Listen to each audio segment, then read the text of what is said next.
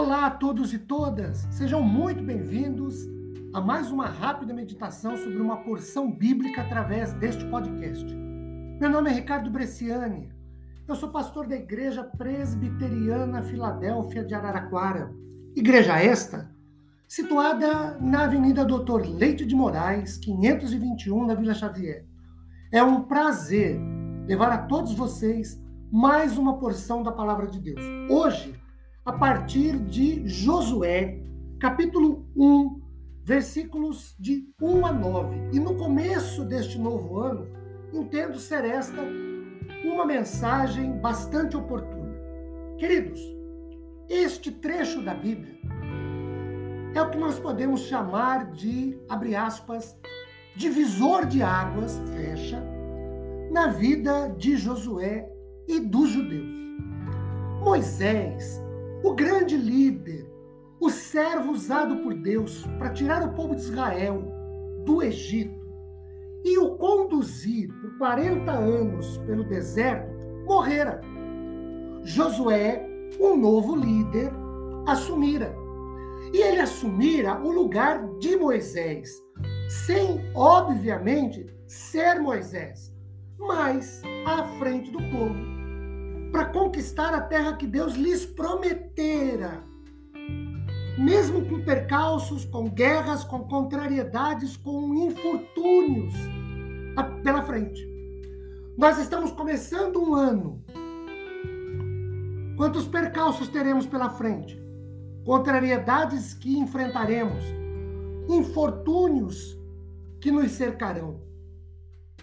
Tanto Josué como o povo estavam cheios de incertezas, como nós também estamos, ou podemos estar no início deste novo ano.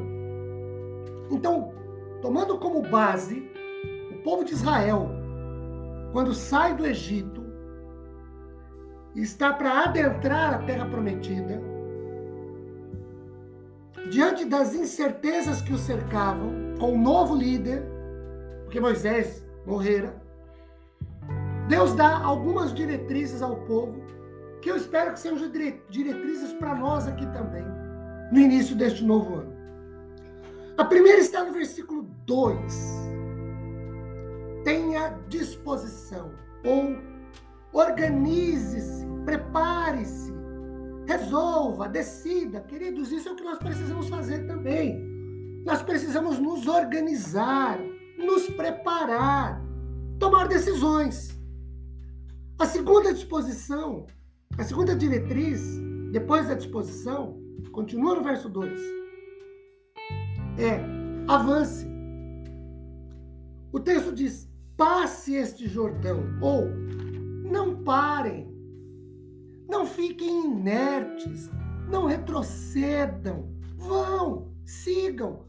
Queridos, apesar das incertezas, a gente não pode parar. Precisamos seguir, precisamos prosseguir, precisamos continuar. A terceira diretriz está no versículo 7. Sejam fortes e tenham coragem, ou seja, não sejam intimidados pelo que vem à frente, não desanimem, não desistam, porque vocês não sabem o que uh, lhes espera aí pela frente. Queridos, de fato, isso nós não podemos fazer também, não. Nós precisamos ser fortes e precisamos ter coragem.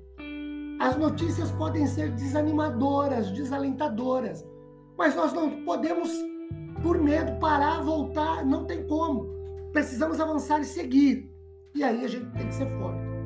A quarta diretriz, também no verso 7, vocês não se desviem ou priorizem a palavra de Deus em suas vidas, conforme nos diz o verso 8. Mantenham-se firmes nos caminhos do Senhor. E para isso, meditem, observem, apliquem a palavra do Senhor às suas vidas.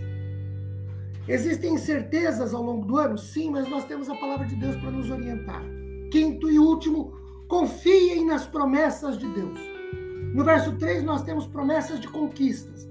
No verso 5, nós temos promessas de proteção. E no verso de número 5 e 9, nós temos promessas da presença divina. Queridos, que Deus nos abençoe grandemente derramando sobre nossas vidas e famílias sua imensa graça e misericórdia após ouvirmos sua palavra. Amém.